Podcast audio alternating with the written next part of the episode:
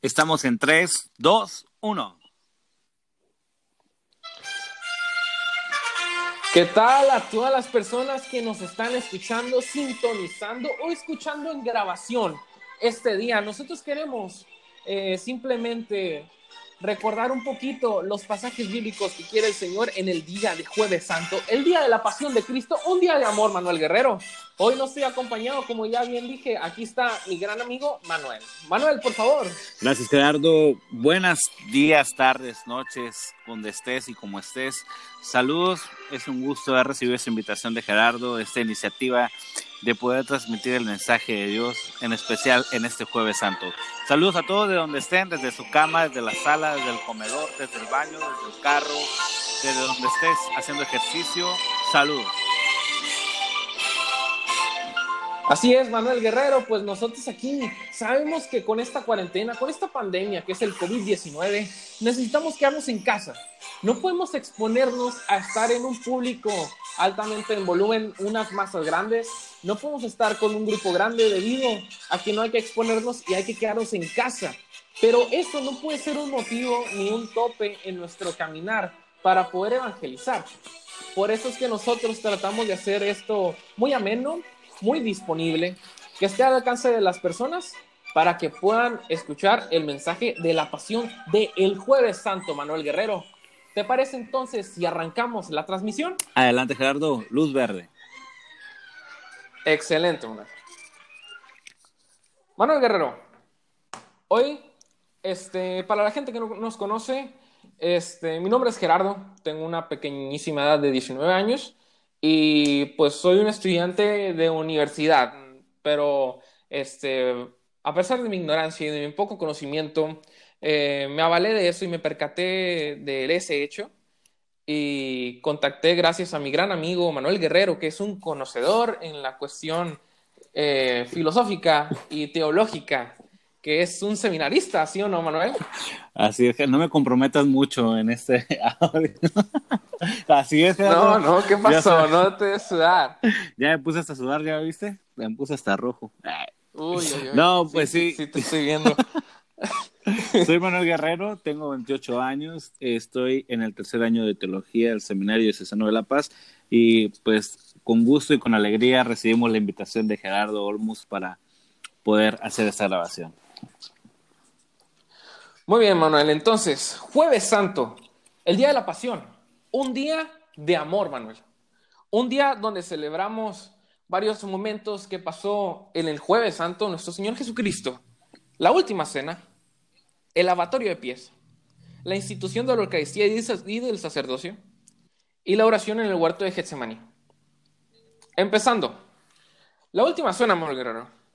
Estaba toda la gente de fiesta, cuando todas las personas estaban felices, los discípulos del Señor también, todos estaban felices excepto una persona.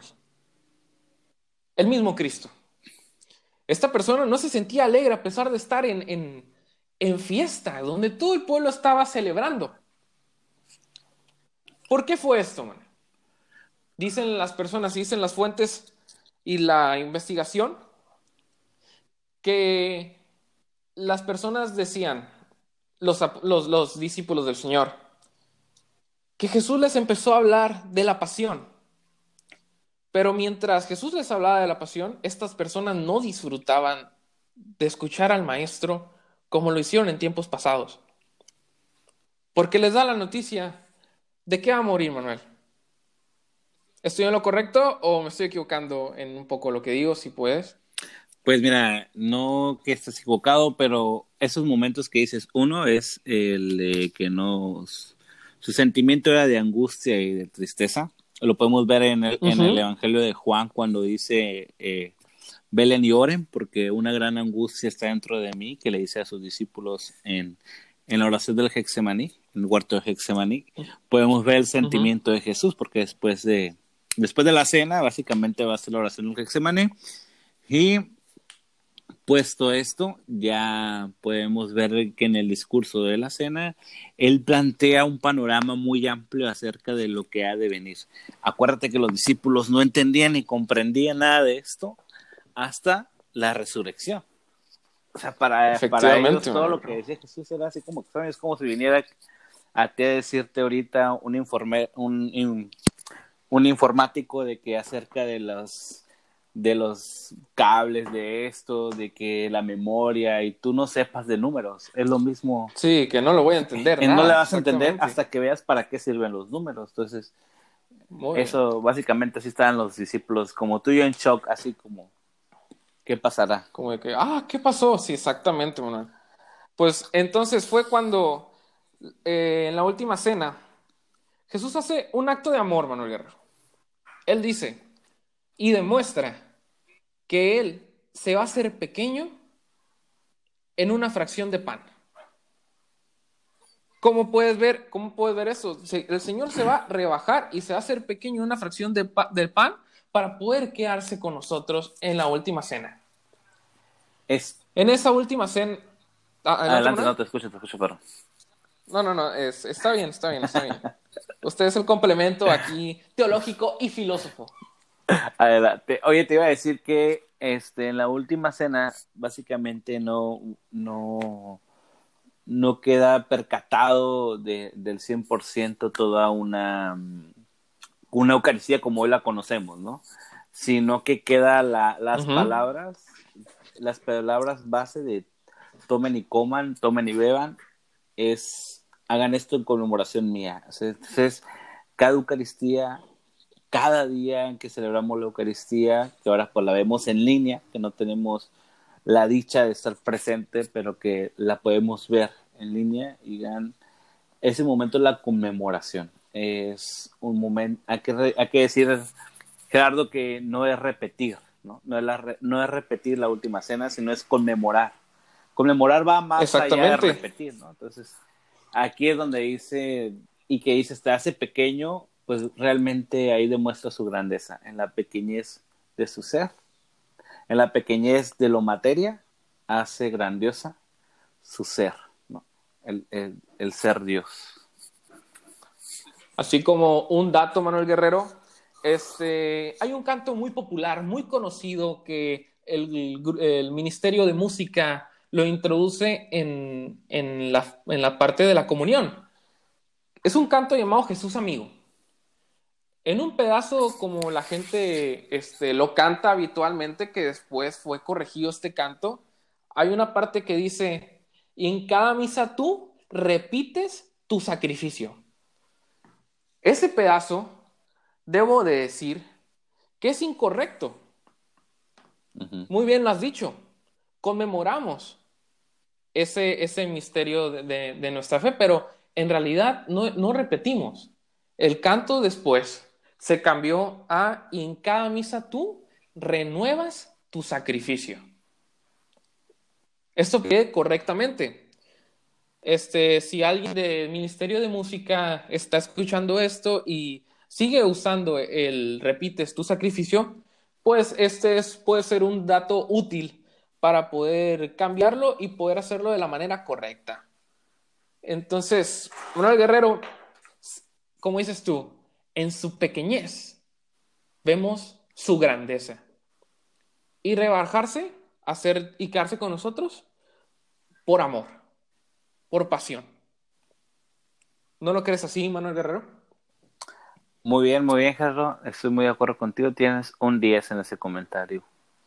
No, hombre, me, viene de, maravilla saber que estudié bien. Gracias. Estudiaste bien el, el, el UCAT. Muy bien. Mm, muy bien, muy bien. Muy bien, dice este, en un dato que cuando dice hagan esto en conmemoración mía, festejamos a todos los valientes que dijeron sí. Un sí de corazón como el de María a vivir una vida consagrada a Jesús y con el gesto del lavatorio de pies, también festejamos a todos aquellos que dedican su vida a servir de manera humilde y extraordinaria a los demás cumpliendo el último mandamiento de Cristo. Muy bien, esto habla un poquito más de lo lavatorio de pies. Pero la última cena, ¿qué más pasó, Manuel Guerrero? Hay algo a lo que yo quiero llegar. ¿Qué más pasó en la última cena? La última cena, básicamente, imagínate los doce, ¿no? Alrededor de Jesús, sabiendo que empieza el discurso el discurso que va a decidir una historia, una humanidad, el discurso de la entrega y el discurso donde dice, alguien de aquí ha de entregarme, ¿no? En ese mismo, el mismo, en el discurso que él daba, el mismo hombre que lo entregó estaba comiendo y bebiendo con él. Y el mismo hombre que lo negó estaba ahí, diciéndole que nunca lo iba a dejar. Y este, estas dos situaciones hacen entrar a nosotros como cristianos en decir en qué posición estamos, en los que negamos, en los que traicionamos o incluso, Gerardo, en los que callamos. Imagínate esa cena, ¿no? ¿Por qué los demás discípulos callan? Y aquellos y aquel que habla, ¿por qué luego ha de negar? Entonces, es un, es un, es un sentido amplio de, de, la última cena si nos metemos a este a, ese, ese sentimiento humano que podrán tener los apóstoles, ¿no? muy amplio. ¿Cómo la ves, Garrito? Reflejan que son hermanos, efectivamente, Manuel. ¿En qué momento, Manuel, nos deja un mandamiento nuevo el Señor? En el momento de la conmemoración, ¿no? Este, Muy bien. este es mi cuerpo. Este es mi sangre. O sea, no les estoy dando de otro, no les estoy dando algo que no soy. Les doy lo que tengo. Ese es el mandamiento. Ámense los unos a los otros como yo los he amado, ¿no? Ese es, ahí se resume la ley. Dicen, ¿no? Dicen por ahí los teólogos, casi nada, y los biblistas. ¿Tú qué sabes de eso, Manuel Guerrero? Dicen por ahí, ¿no? Que, que, la ley del amor se fundamenta en el amor al, al, prójimo, en el amor al otro, y eso lo deja bien marcado en la última, en la, en la cena pascual. Y vaya la redundancia, porque es algo que le preguntan todo, toda su predicación, ¿no? Así que, oye, maestro, yo, yo ya vendí, el, el, joven rico, no, ya vendí todo lo que, o sea, yo tengo eso, yo claro. los mandamientos, ¿qué necesito? Y toda la pregunta, oigan, ¿qué es la vida eterna? ¿Qué es la salvación? ¿Y cómo llegar al reino? Porque el, el Evangelio anuncia que Jesús anunció el reino de Dios, ¿no? Entonces, todos decían, ¿cómo puedo ganar el reino? Y pues Jesús lo deja muy claro en su última cena, en el amor. ¿Cómo, ¿Cómo es esto que resaltas tú de que no les estoy dando de alguien más? No les estoy dando algo que no soy. Estoy dándoles de mí mismo. Estoy dándoles un amor, un amor sincero, Manuel. ¿Cómo, cómo es ahora, Manuel? Que basándome un poquito de lo que uno ve en la juventud desde la secundaria, y, me pongo en ese lugar porque eh, eh, a la gente de mi edad sigue en eso, de cómo la gente trata de ser algo que no es y no da un amor sincero. Porque dar de lo que tú eres, de lo que verdaderamente eres, eso es amor. Pero dar de lo que aparenta ser mientras no lo eres, no es un amor semejante al de Cristo. Y qué padre es amar como nos invita. Y no aparentar algo que no somos ni algo que, que, que, que no nos corresponde y darlo a transmitir. Yo creo que eso no es amor. O si es amor, no es un amor sincero y no es un amor como en el de Cristo. Un comentario muy fuerte, muy atinado para hoy en día y me hace recordar cuando Benedicto escribe sobre el amor eros y el amor ágape, el amor de Dios y el amor de los hombres, bueno, el amor que viene en el hombre, pero hay que recordar una, la imago Dei, que es la imagen de Dios, nosotros somos una imagen de Dios, y por lo cual estamos llamados a, amar como Dios ama. Digamos, ahorita la juventud, pues, no todos, yo, yo he conocido amigos y también de grupos de jóvenes o a lo largo de la, de la diócesis he conocido gente que verdaderamente ama, ¿no? Y es un amor que, Gerardo, impactante. Te puedo platicar el caso de, de, las personas que a veces los que menos los que menos tienen son los que más aman. Efectivamente. Saben lo que es no tener nada. Claro. Es igual en la adolescencia o en la juventud, ¿no? El que a veces menos amor recibe es el que más sabe amar. Efectivamente. Pero si nosotros nos encontramos con la riqueza de que es Dios Cristo y sabemos que Él ama y queremos imitar sus obras, tenemos que hacer un paso muy fuerte en el decir, en el perder la justificación miserable de decir, es que somos hombres, es que somos humanos y tengo errores. Tenemos que romper ese paradigma porque siempre ponemos al hombre como una imagen de que es corruptible, de que es malo, de que se equivoca. No, no, no. Yo estoy muy en contra de eso. A mí, me, me, siento que me jalan los pelos de la cabeza, ¿no? Cuando me dicen, es que soy hombre, es que esto, o sea, justificamos nuestra miserable vida, nuestra miserable vida en la humanidad, sabiendo que Dios se hizo hombre. Claro, entonces y que sí, se puede. El hombre es error y que sí se puede, claro que se puede, o sea, los jóvenes que nos están escuchando, la gente grande que nos está escuchando, somos, tenemos la capacidad de amar, tenemos la capacidad de perdonar, tenemos la capacidad de salir adelante. Y la arma más poderosa es la que pasa en este, en el, en el mandamiento del amor. Ámense los unos a los otros. ¿Cómo? En, en ese momento, ¿no? ¿Cómo, ¿Cómo, surge el amor, Manuel Guerrero? Tú acabas de dar un, un, un, comentario que me está flipando ahorita en ese momento, que es la gente que menos, Que menos amor tiene Eso es cierto, porque ¿cómo es que la gente de una necesidad la cubre cuando ya madura?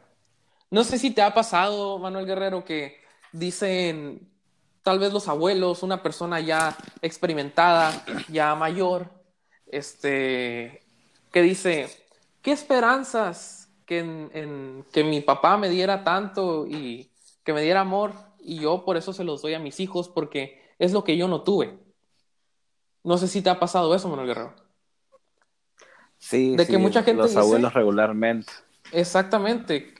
Pero ¿cómo de una necesidad se puede llenar en un futuro por cuenta propia?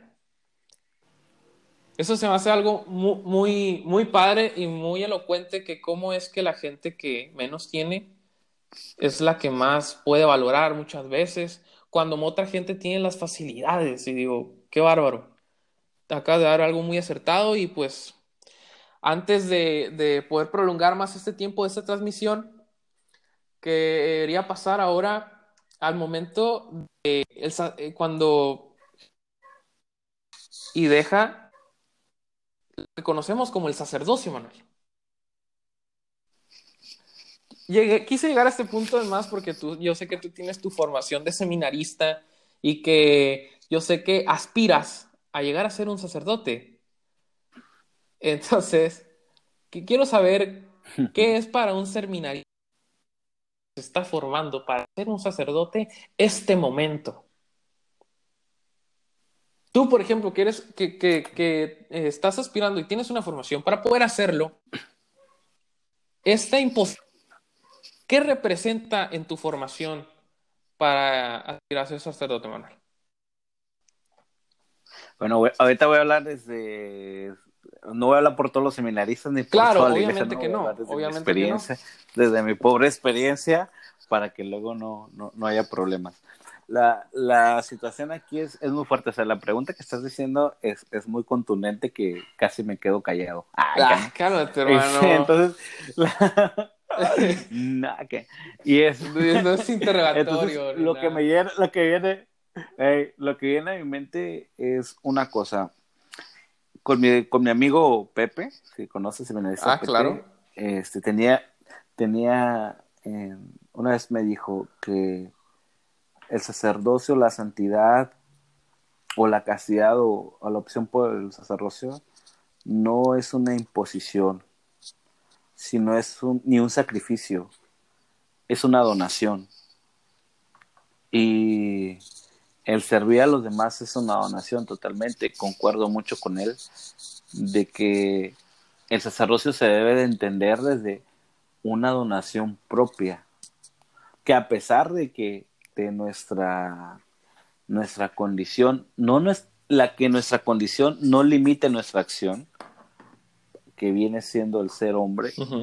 y, a mí como, como persona me, cuestiona mucho el que en una opción, no en una opción, en una determinación, una santidad, porque el lavatorio de pies y la imposición y, el sacerdocio viene siendo un signo de amor y no de bajeza, sino de grandeza.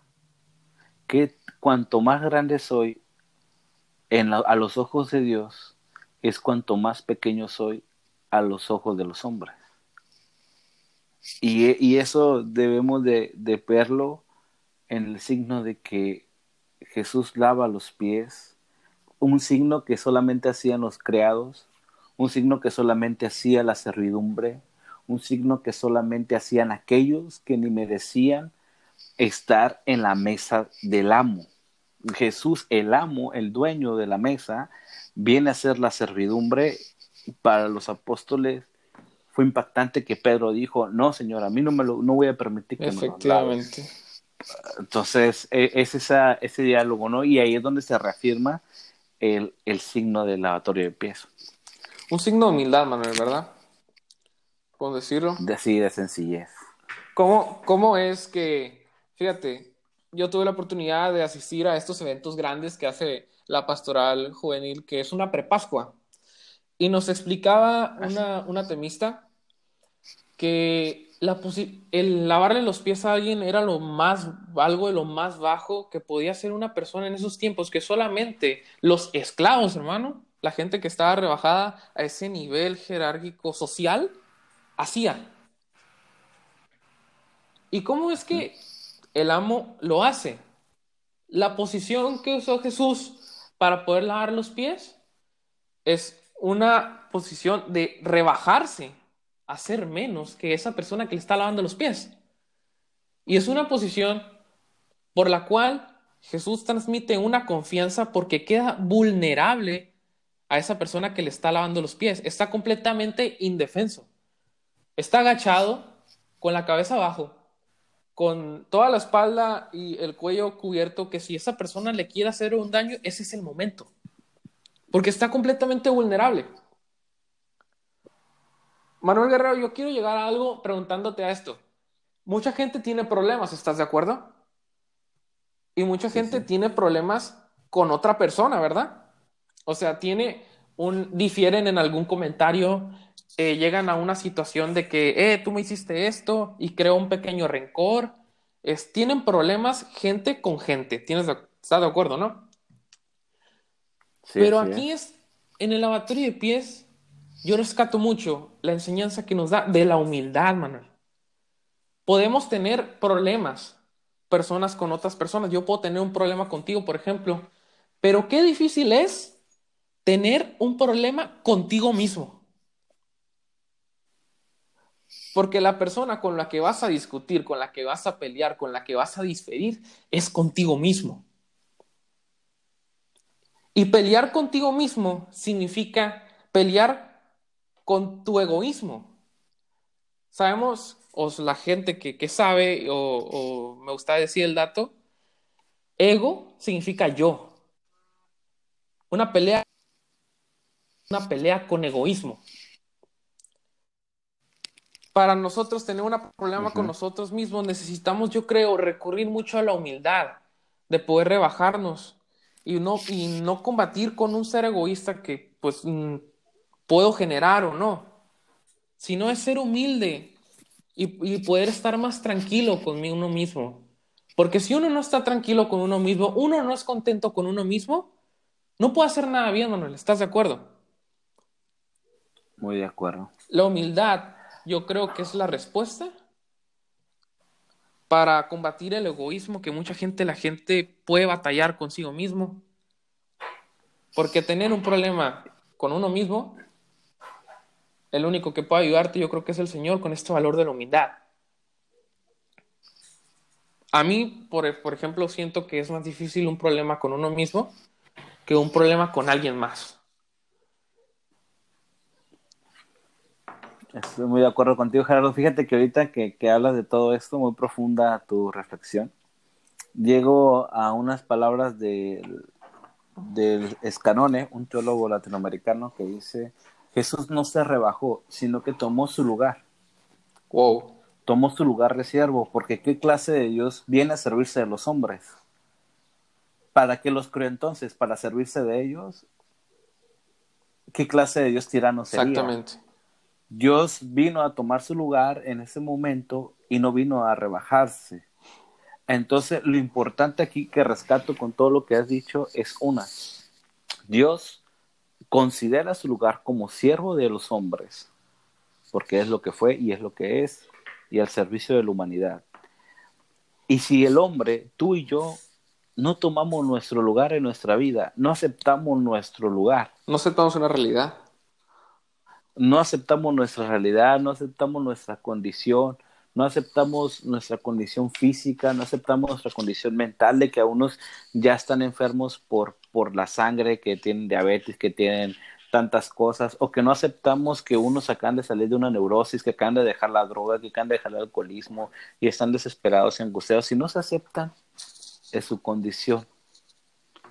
Van a vivir totalmente infelices. Obviamente uno no puede volver a ser el mismo después de que comete un error. Tiene que haber una transformación, tiene que haber un signo de identidad. Y la aceptación que hablan muchos grupos de superación, como para no decir nombres, ¿no? Pero sí hablan mucho del primer paso de la aceptación. Y claro, ubicarnos en nuestro lugar. Si el egoísmo, si estamos peleados con nosotros mismos, es porque no estamos aceptando nuestro lugar en nuestra historia. En la historia nuestra y en la historia del otro. O sea, a que, digamos, tú eres joven y tus papás en ese momento están peleados eh, y tú puedes vivir con problemas en tu mente y decir, ah, es que mis papás están peleados, voy a meterme al alcoholismo, voy a meterme en la droga. No, no, que no es la respuesta. Es porque no estás, no, no estás aceptando tu lugar en la historia de tus padres. Tus papás no vienen a solucionar tu vida, a lo mejor tú vienes a ayudar a, tus padres. Eso, eso, hermano. Es ubicar nuestra historia. ¿Te, puedo hacer una pregunta en ese énfasis?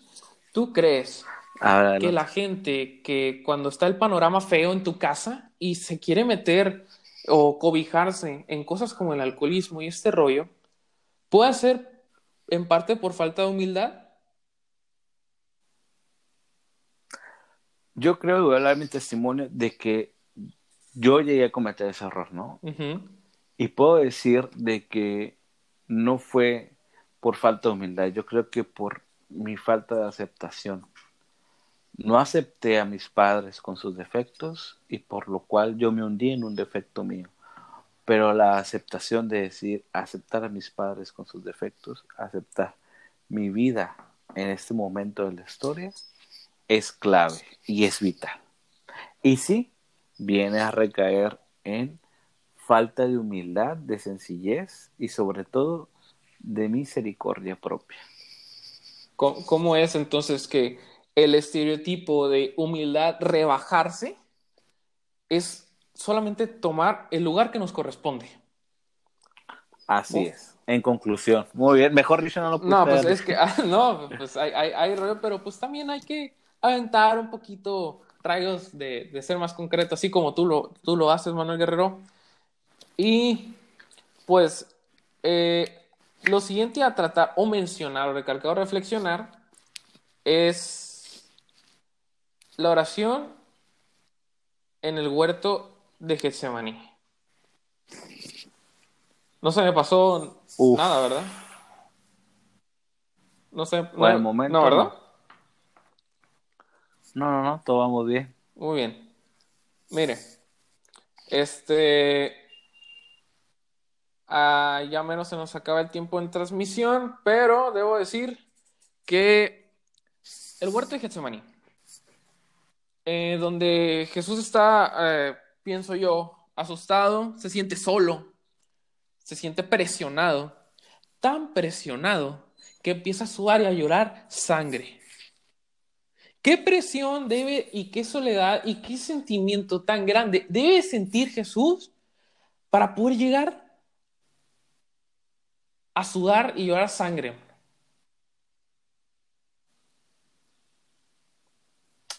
Es una pregunta. Sí, sí, sí.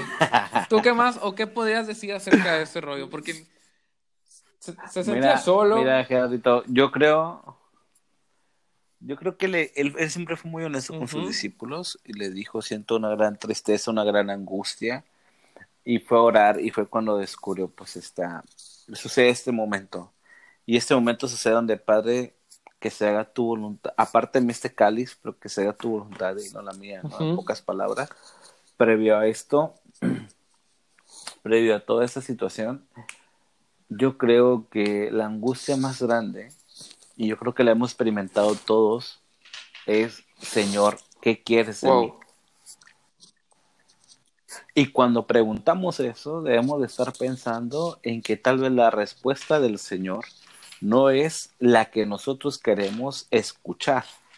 Y si la escuchamos, ¿qué tan dispuestos estamos a responderla? Por ejemplo, ¿qué tal si para ti, Gerardo, el Señor te ha llamado? No, responderla y acatarla. Eh, eh, y acatarla. Dices, no, no, no, yo no quiero eso para mí, yo quiero una familia, yo quiero, un yo quiero ser profesional. Yo, yo creo que es la angustia de saber si hacemos lo correcto.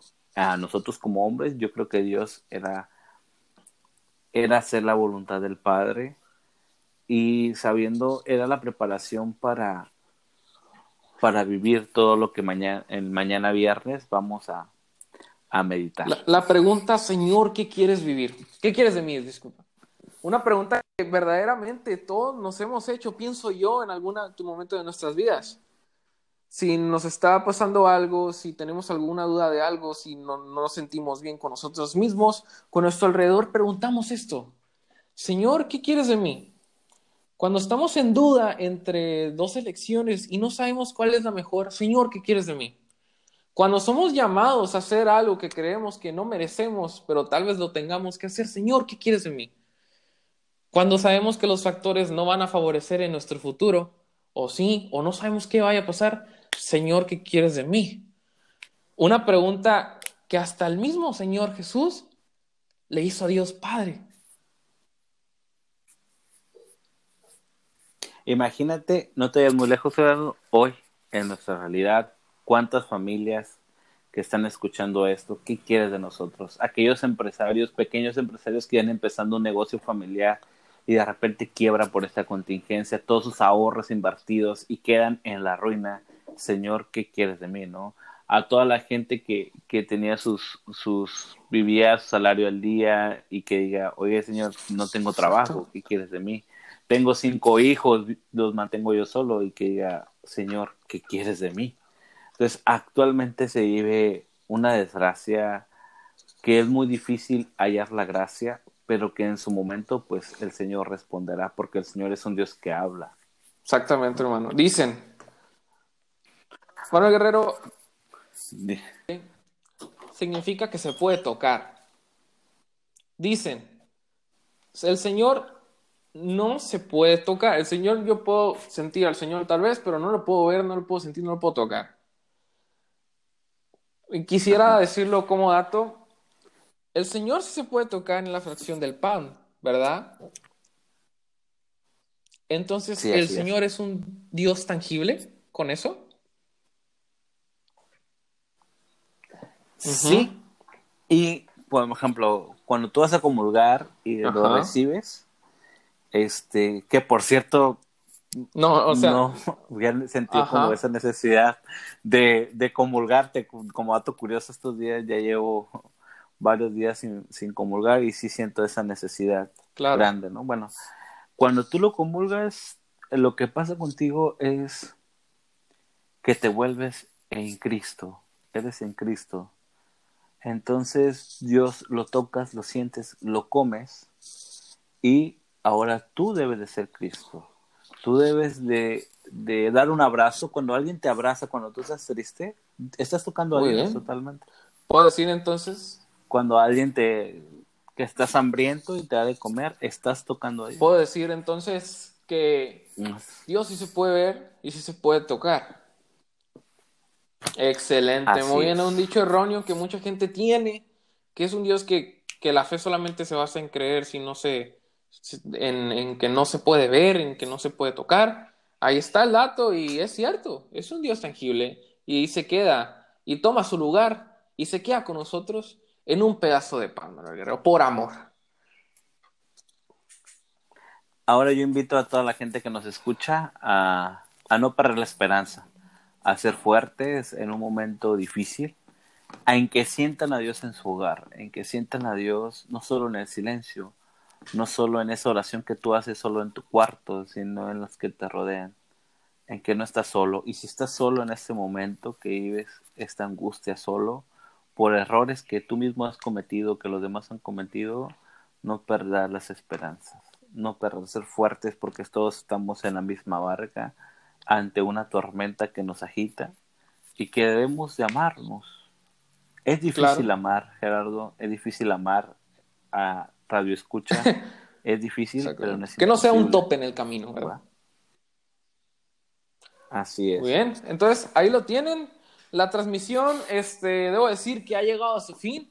Eh, le doy unas gracias a gran a, le doy las gracias a, mi gran amigo Manuel Guerrero por apoyarme en esto. Él es el cerebro, yo solamente soy el host, pero sabemos que el que habla a través de nosotros no somos nosotros, sino es la misma voz del Señor que nos usa como siervos portadores de su palabra para poder evangelizar esto que es la pasión de Cristo. Jueves Santo. Entonces. Jueves Santo Así es, Gerardo, nada más antes de terminar, te invito a que hagas una oración, hagas una oración tú que nos escuches desde tu casa, desde tu hogar en este momento. En la noche apagues todas las luces de tu casa y dejes las puras velas encendidas y en ese momento sientas esa oración del huerto de. Es una invitación que nos hace la diócesis a vivir este jueves santo, a dejar las velas encendidas fuera de casa y que apaguemos nuestras luces y que en familia, el padre de familia lave los pies a los demás pidiéndole, dándole gracias o pidiendo perdón si hay algo que perdonar. A eso los invito a la oración. Me uno a esa invitación y también la eh, veré ahí mi familia, lo diré también para poder acatarla a esa hermosa invitación. Y gente que nos escucha, Jueves Santo, sintamos los latidos de Jesús, hagamos una obra de humildad así como Él lavó los pies. Tomemos nuestro lugar así como lo Él lo hizo y se quedó con nosotros en un pedazo de pan. En este jueves santo entremos en el huerto de Hexemaní, entremos en el corazón de Cristo. Muy bien, Manuel Guerrero, pues esto ha sido todo en esta transmisión. Este, muchas gracias nuevamente. ¿Y algo más que agregar? Es todo, que Dios nos bendiga a todos y que pasen muy feliz noche de velación en el Me uno a esa bendición y a esa invitación. Gracias a todos los que nos escucharon. Entonces, estén al pendientes también del el link y el enlace para que nos escuchen el día de mañana, renovando el Viernes Santo. Gracias a todos. Hasta luego.